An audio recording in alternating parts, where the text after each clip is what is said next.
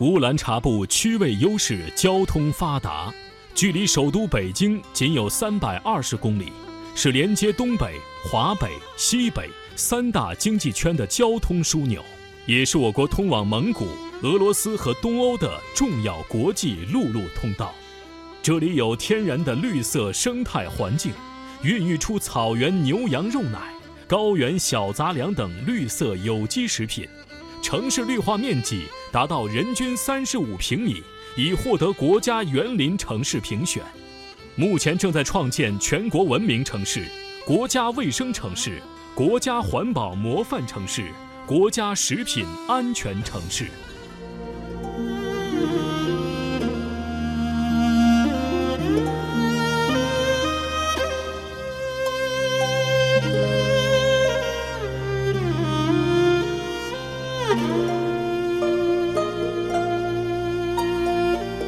北京往西一步就是乌兰察布，这句话一点儿也不夸张。乌兰察布距首都北京仅有三百二十公里，说乌兰察布是北京的卫星城也不过分。目前连接北京的公路干线有 G 六、G 七高速公路和幺幺零国道，铁路有国家东西大动脉京包复线经停吉宁，乌兰察布吉宁机场已经通航。三个小时自驾，一个小时高铁，三十分钟飞行，使北京和乌兰察布进入同城时代。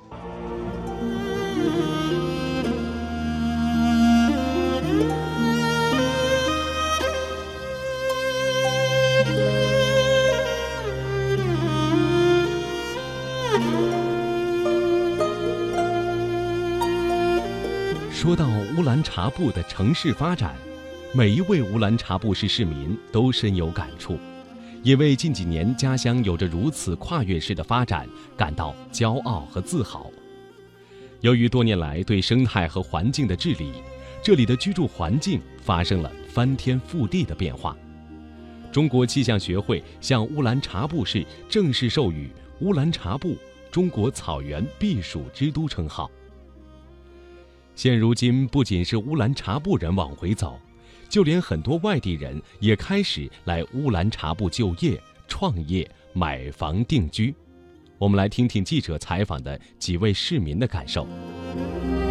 二零一五年中国最具幸福感城市排行榜，乌兰察布也榜上有名。近几年，乌兰察布加快新区建设，切实改善居民居住条件，着力打造宜居宜业环境，不仅使城市形象得到提升，也让乌兰察布的市民由衷地体会到生活在这个城市充满了幸福感。刘海霞是土生土长的乌兰察布吉宁区人，可是年少时的他却嫌弃着这座留给他脏乱差记忆的城市。小的时候，印象最深刻的就是一出门就。扑鼻而来的那种垃圾味儿，垃圾桶就在街边躺着，然后那会儿风还特别特别的大。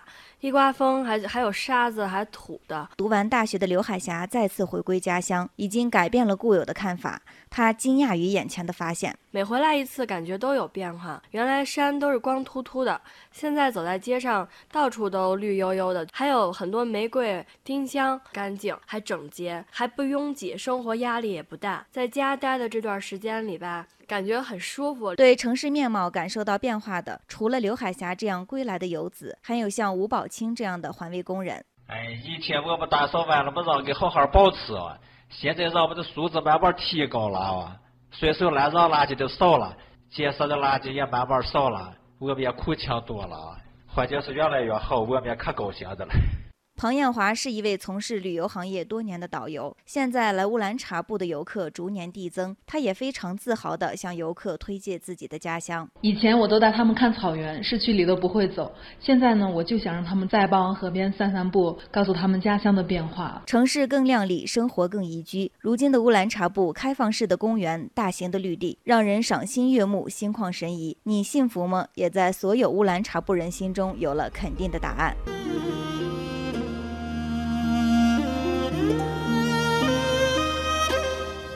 马铃薯是乌兰察布市的主要农作物之一，种植历史悠久，其生长发育规律与当地的自然气候特点相吻合，具有明显的资源优势，蕴藏着巨大的发展潜力。近年来，乌兰察布市市委市政府顺应自然和经济规律，把马铃薯产业作为全市农牧业发展的主导产业来培育。通过扩规模、强基地、提质量、创品牌，马铃薯产业得到了长足发展，成为促进农民致富增收的主导产业和品牌产业。我在那个二十年以前第一次从事马铃薯的时候，自己亲手下去到农民的轿子里边儿，把农民收农民的土豆，坐这个三轮车下去，就那一车一车，一天几十袋几十袋的收回来，慢慢的越做把市场说这。句话的是乌兰察布市察右后旗复原马铃薯农民专业合作社理事长安美林。从培育到创办基地，他的马铃薯种植走上了一条产业化道路。他们的优质产品时常会出现供不应求的场面我。们在高峰期的时候啊，我们就一天我们家就住六十多号客户，反正全国各地哪了都有，那会儿排着队等着就在让咱们给他收土豆。马铃薯是乌兰察布市的主要农作物之一。仅2015年一年，共收获鲜薯65亿斤。2009年3月，中国食品工业协会正式命名乌兰察布市为中国马铃薯之都。乌兰察布市农牧业局副局长魏米胜。我们现在的马铃薯呀、按照大生产、大流通、一体化的要求呀、我们不断强化流通服务、信息服务和中介服务。现在已经建成大型的马铃薯交易市场十一处，年交易量呢达到了二十多亿斤。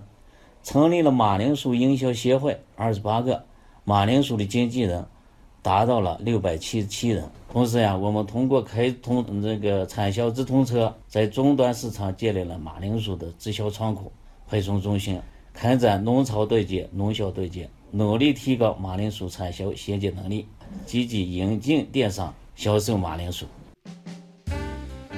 中国传奇。